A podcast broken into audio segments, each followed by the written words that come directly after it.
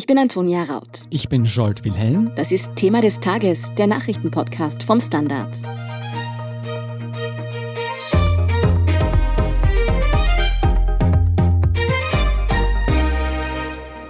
Antonia, weißt du, was unser Finanzminister Gernot Blümel und der Ibiza-Drahtzieher Julian H. gemeinsam haben? Hm, außer dass sie jetzt wahrscheinlich Herr Heinz-Christian Strache nicht so gut zu sprechen sind? Nein. Das auch. Und beide waren diese Woche im Ibiza-Urschuss als Beschuldigte vorgeladen. Ja, und was sie dort gesagt haben und wie sich vor allem auch Finanzminister Gernot Blümel rund um die ÖPAC-Affäre gerechtfertigt hat, darüber sprechen wir heute mit Fabian Schmidt vom Standard. Fabian, Julian H., der Drahtzieher hinter dem Ibiza-Video, hat vor dem Ibiza-Urschuss ausgesagt. War bei seinen Aussagen etwas grundlegend Neues dabei, was wir noch nicht wussten? Also eigentlich nicht. Hm. Er hat sich ja schon in Interviews auch bei uns geäußert. Das war schon recht breit eigentlich vom Themenspektrum und er war auch im deutschen Wirecard-Untersuchungsausschuss und hat dort auch schon recht viel gesagt. Dementsprechend blieb eigentlich nur mal wenig übrig, das jetzt wirklich noch nicht bekannt war. Aber was war denn dann interessant an der Befragung oder warum sprechen wir jetzt drüber? Also prinzipiell ist es natürlich interessant, den Julian H. zu erleben, weil wir immer noch sehr wenig wissen, was ist das eigentlich für ein Typ. Jetzt ist es zwar schon so, dass hier auch wieder nur ein Bild medial verbreitet wird, also dass es nicht die Möglichkeit gab, leider ja Urschussbefragungen zu filmen. Mhm. Aber dennoch hat man wieder mehr Einblicke in die Person bekommen und ich glaube, das war auch für die Abgeordneten wichtig zur Einschätzung, wer ist das eigentlich wirklich, der das Ibiza-Video geplant hat, der die Idee dazu hatte. Das ist einmal per se interessant und natürlich waren schon auch interessante Aussagen dabei, auch wenn sie jetzt vielleicht eine Wiederholung waren von dem, was in der einen oder anderen Form bereits gesagt wurde. Ich glaube, kann man es schon immer wieder hören, wie das Ibiza-Video entstanden ist, was die Umstände waren und was danach passiert ist. Wir haben ja auch noch kein Bild von diesem Julian H. Du hast ihn schon interviewt, zumindest am Telefon kennst du ihn also. Was hattest du bisher für einen Eindruck? Was ist das für ein Typ? Ja, also ich habe eh nach dem Interview schon gesagt und ich glaube, ich bleibe dabei und ein paar Abgeordnete haben mir auch geschrieben, dass ich damit durchaus recht hatte, nämlich dass es halt ein Strizi ist, also jemand, der schon charmant ist, wo man aber merkt, das ist jetzt vielleicht nicht jemand, der alle Regeln nach Punkt und Komma befolgen will, aber gleichzeitig jetzt, glaube ich, auch nicht der große Schwerverbrecher, zu dem ihn manche Medien und Politiker machen. Und wie fühlst du dich jetzt, wenn die Abgeordneten deine Beschreibungen zu Julian H. unter sich weiterreichen? Ja, na, ich bin froh, dass diese Einschätzung quasi geteilt wird, dass ich nicht völlig falsch gelegen habe in der Beurteilung der Person. Fabian Schmidt übt sich in Bescheidenheit. Ja, immer wieder kam ja die Frage auf, ob das Ibiza-Video verkauft wurde. Was hat denn H. dazu gesagt? Ja, also er hat gesagt, es ist definitiv nicht verkauft worden. Es gab kein Geld auch durch Süddeutsche und Spiegel, die ja Ausschnitte publiziert haben. Er hat auch gemeint, dass er nicht involviert war in diese Verkaufsgespräche, die offenbar ein Geschäftspartner von ihm, also der Anwalt M. der auch schon im Urschuss war, geführt hat mit verschiedenen Politberatern.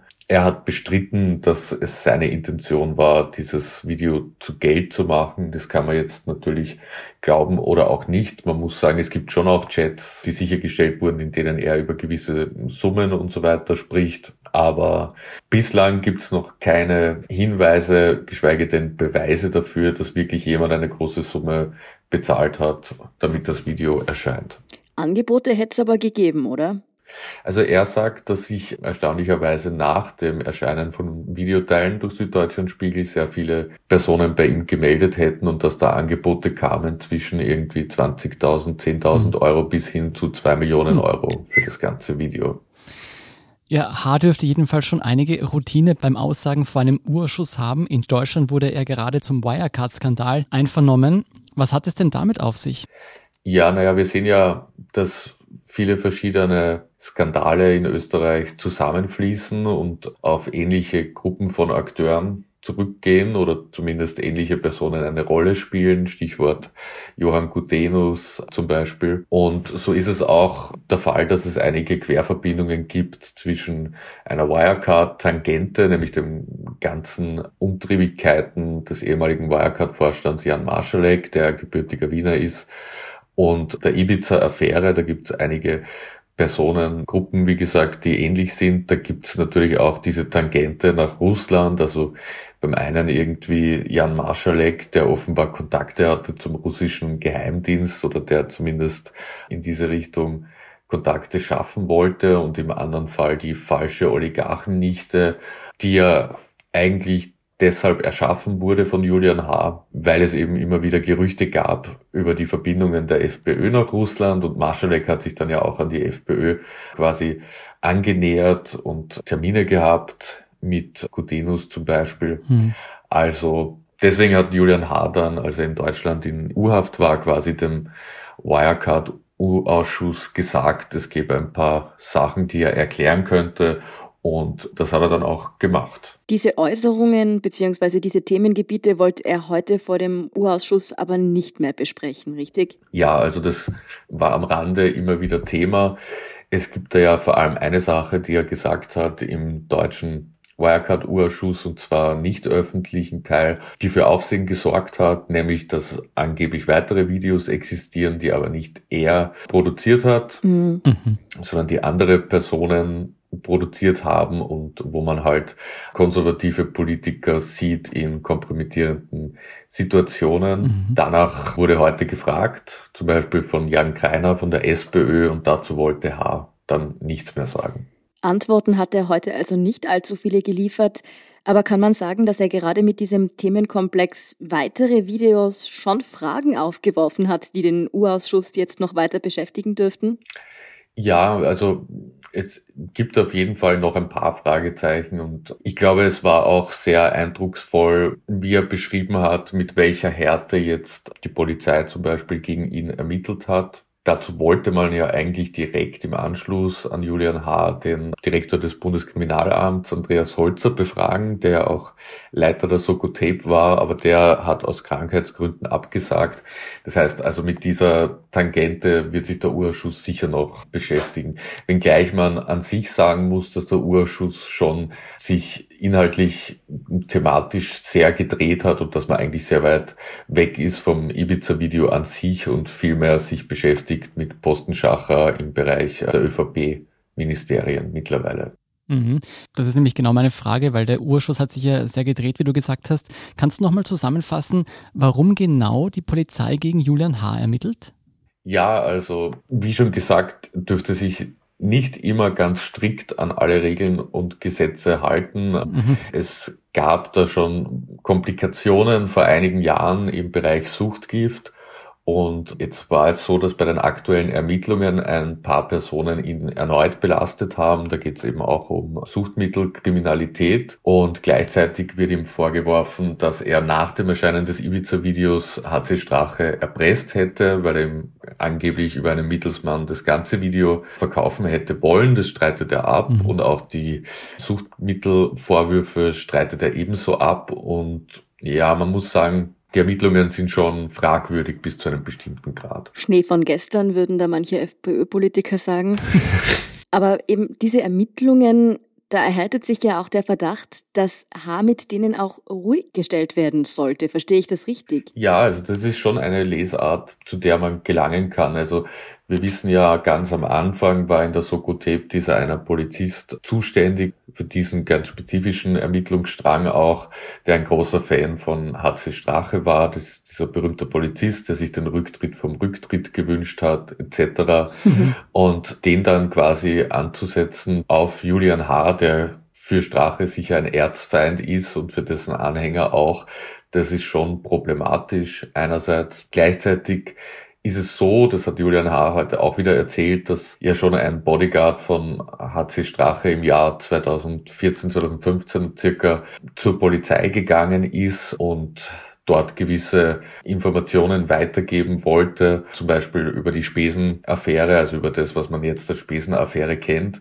also rund um möglichen Betrug von HC Strache den dieser an der FPÖ begeht. Und der wurde damals dann quasi abgewiesen, beziehungsweise wurde nichts aus diesem Whistleblowing. Angeblich hat er zu hohe Forderungen gestellt, der Bodyguard, für eine Aussage und angeblich waren die Informationen zu vage.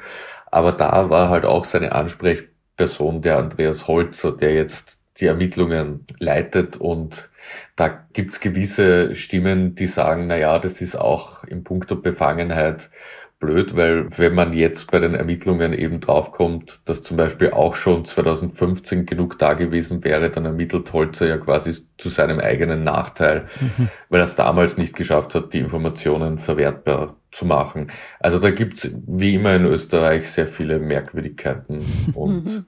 Fragwürdigkeiten. Julian H. bleibt für die Mächtigen in Österreich jedenfalls unbequem. Fabian, diese Woche ist auch Finanzminister Gernot Blümel vor den Urschuss getreten und musste aussagen, der wäre nicht auf Ibiza, wird aber trotzdem als Beschuldigter geführt. Was wollte man denn von Blümel wissen?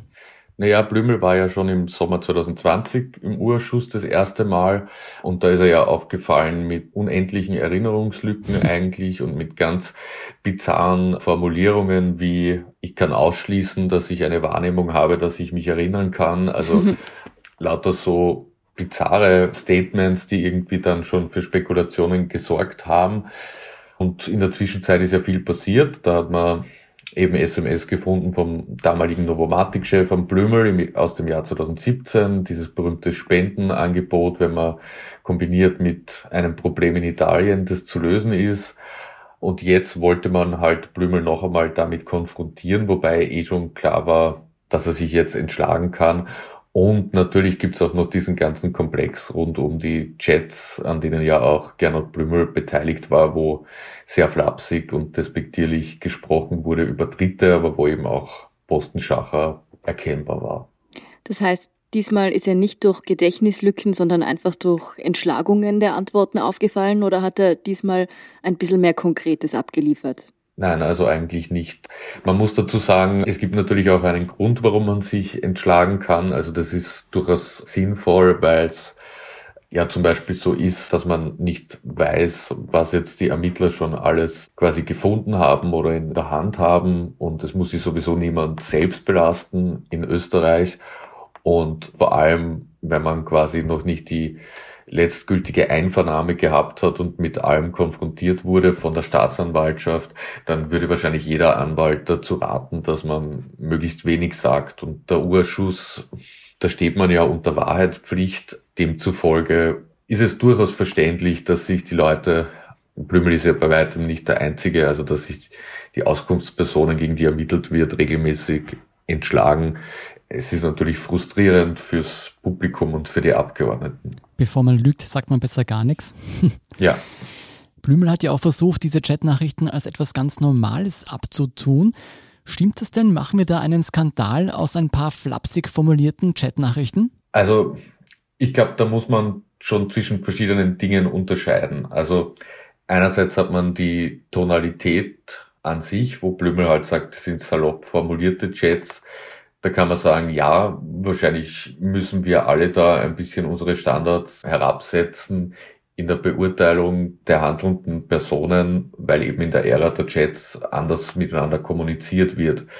Gleichzeitig würde ich sagen, dass quer über Ministeriumsgrenzen so viele Personen offenbar so miteinander verhabert sind, kann ja schon als eigenes Problem erachtet werden, weil eigentlich sollten die ja professionell miteinander im Interesse der jeweiligen Institution, wo sie arbeiten, die verschiedenen Dinge aushandeln. Aber das Hauptproblem an den Chats ist ja nicht, wie geschrieben wird oder welche Emojis da verwendet werden, sondern das Hauptproblem ist ja der Inhalt, der zum Beispiel zeigt, wie flapsig eben auch mit Gesetzen umgegangen wurde, mit Postenschacher mhm. und im Fall der ÖBAG dass sich eben Thomas Schmid damals noch im Finanzministerium quasi den eigenen Job auf den Leib geschrieben hat. Das ist das Hauptproblem und ich denke, dass das eben auch mit Verweis auf salopp formuliert nicht einfach so vom Tisch zu wischen ist und ja. Mhm.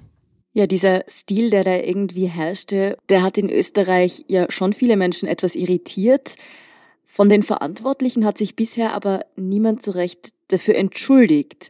Und auch gestern in der ZIP 2 hatte man den Eindruck, dass der Finanzminister fast ein bisschen pikiert darauf reagiert, dass er sich da jetzt irgendwie rechtfertigen soll. Ist es nicht eine etwas eigenartige Einstellung für einen Politiker? Also der ist ja gewählt. Ist es nicht das Selbstverständlichste der Welt, dass der sich für solche Machenschaften rechtfertigen muss?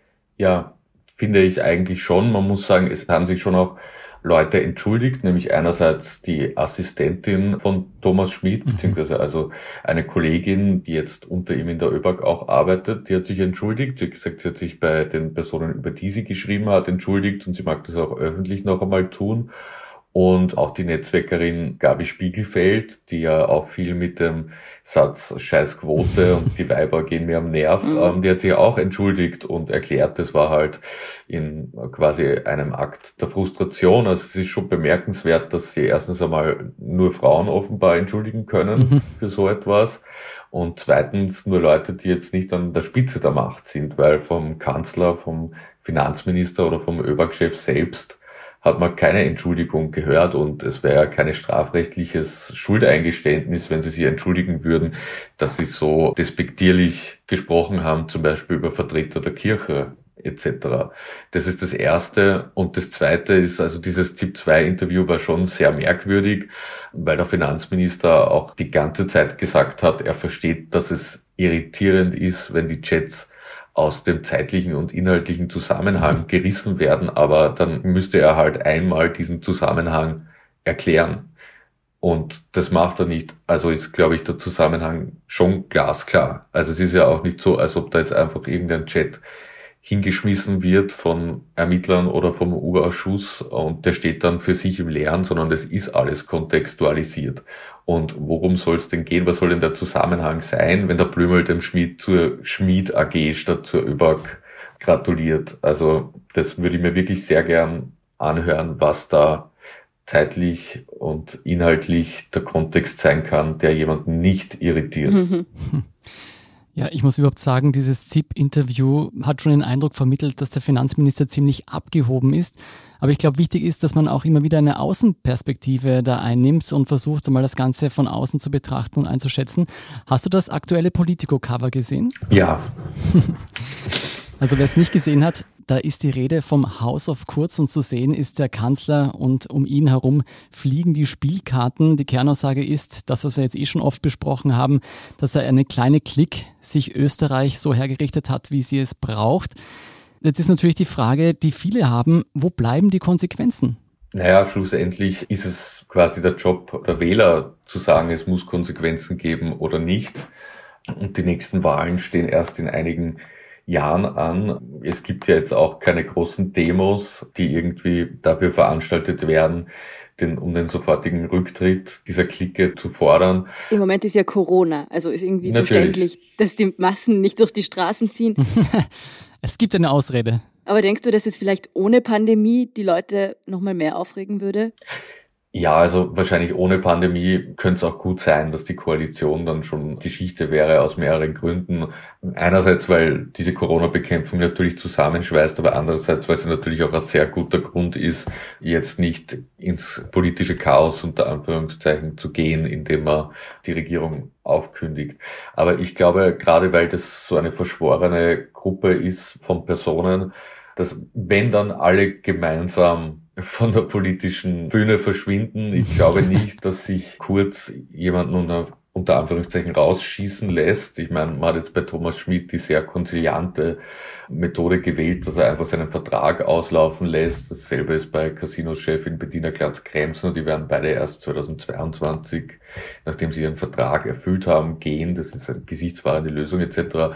Und man sah das natürlich auch an der Arbeitsministerin Christine Aschbacher rund um die peinliche Plagiatsaffäre. Die war eben kein so enges Mitglied dieses Teams. Also war sie dann schnell weg nachdem das eine zu große Peinlichkeit geworden ist für die ÖVP die ist schnell zurückgetreten.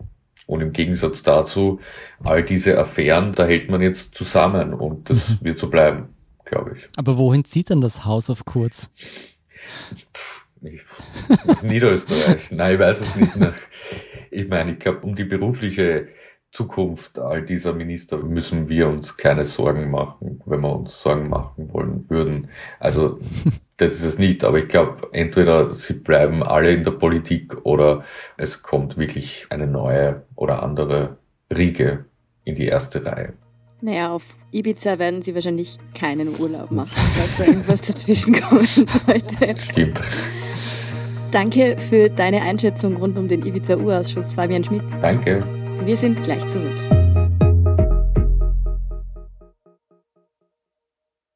Guten Tag, mein Name ist Oskar Bonner. Wenn man in stürmischen Zeiten ein wenig ins Wanken gerät, den eigenen Weg aus den Augen und die Orientierung verliert, dann ist es sehr hilfreich, wenn man etwas hat, woran man sich anhalten kann.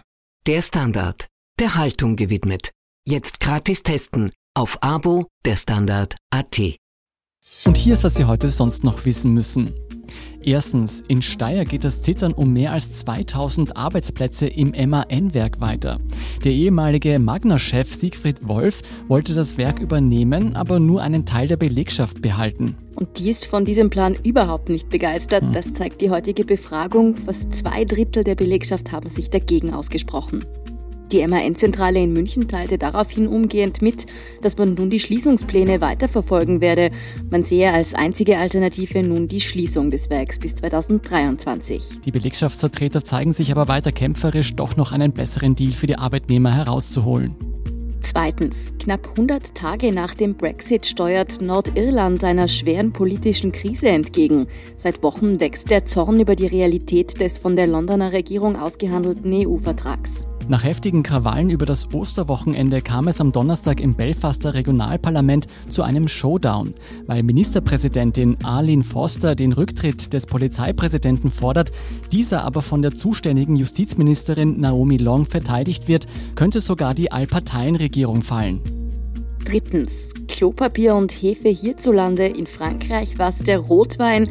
Nun sorgt die Corona-Pandemie für eine weitere Produktknappheit. Betroffen sind diesmal die USA. Dort im Mutterland des Fastfood mangelt es doch tatsächlich an Ketchup. Oh nein.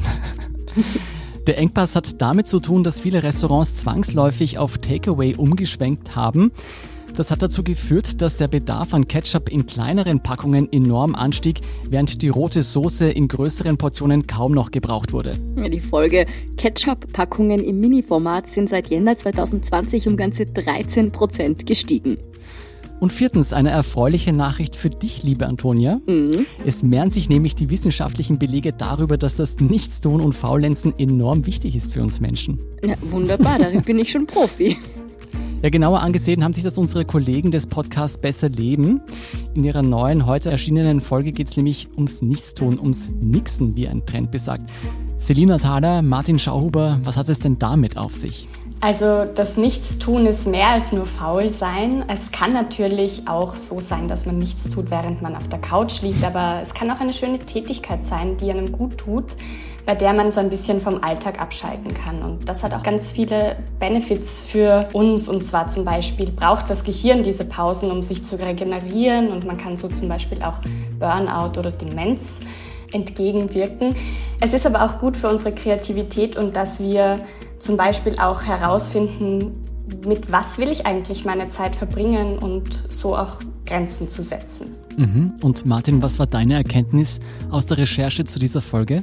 Ähm, dass eigentlich vor allem man selbst die größte Hürde dafür ist oft. Natürlich, die Gesellschaft sieht es auch nicht gern, wenn man einfach nur faulenzt, aber ich kenne das auch von mir selbst, es fühlt sich oft nicht so gut an. Und da hat mir schon, was mir die Selina erzählt hat, geholfen, einfach auch zu sehen, dass das was Gutes ist und dass das eben auch sein darf und sein soll hin und wieder. Komisch. Ich finde eigentlich, dass das Nichtstun sich meistens ziemlich toll anfühlt, aber scheinbar kann ich da schon was, was andere noch lernen müssen. Du hast so viele Talente. Du scheinst mehr Erfahrung zu haben damit. Jedenfalls vielen Dank, ihr beiden. Gerne. Sehr gerne. Für mich auf jeden Fall die beste Nachricht des Tages. Wer mehr über die positive Wirkung des Nichtstuns herausfinden möchte, der findet Besser Leben auf Apple Podcasts, Spotify und überall, wo es Podcasts gibt. Und noch mehr zu Besser Leben und die aktuellsten Informationen zum weiteren Weltgeschehen finden Sie wie immer auf der Standard.at. Um keine Folge von Thema des Tages zu verpassen, abonnieren Sie uns bei Apple Podcasts oder Spotify. Unterstützen können Sie uns mit einer 5-Sterne-Bewertung und vor allem, indem Sie für den Standard zahlen. Alle Infos dazu finden Sie auf abo.derstandard.at. Danke für Ihre Unterstützung. Ich bin Antonia Raut. Ich bin Scholt Wilhelm. Baba und bis zum nächsten Mal.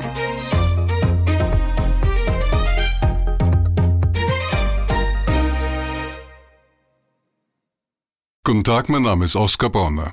Wenn man in stürmischen Zeiten ein wenig ins Wanken gerät, den eigenen Weg aus den Augen und die Orientierung verliert, dann ist es sehr hilfreich, wenn man etwas hat, woran man sich anhalten kann.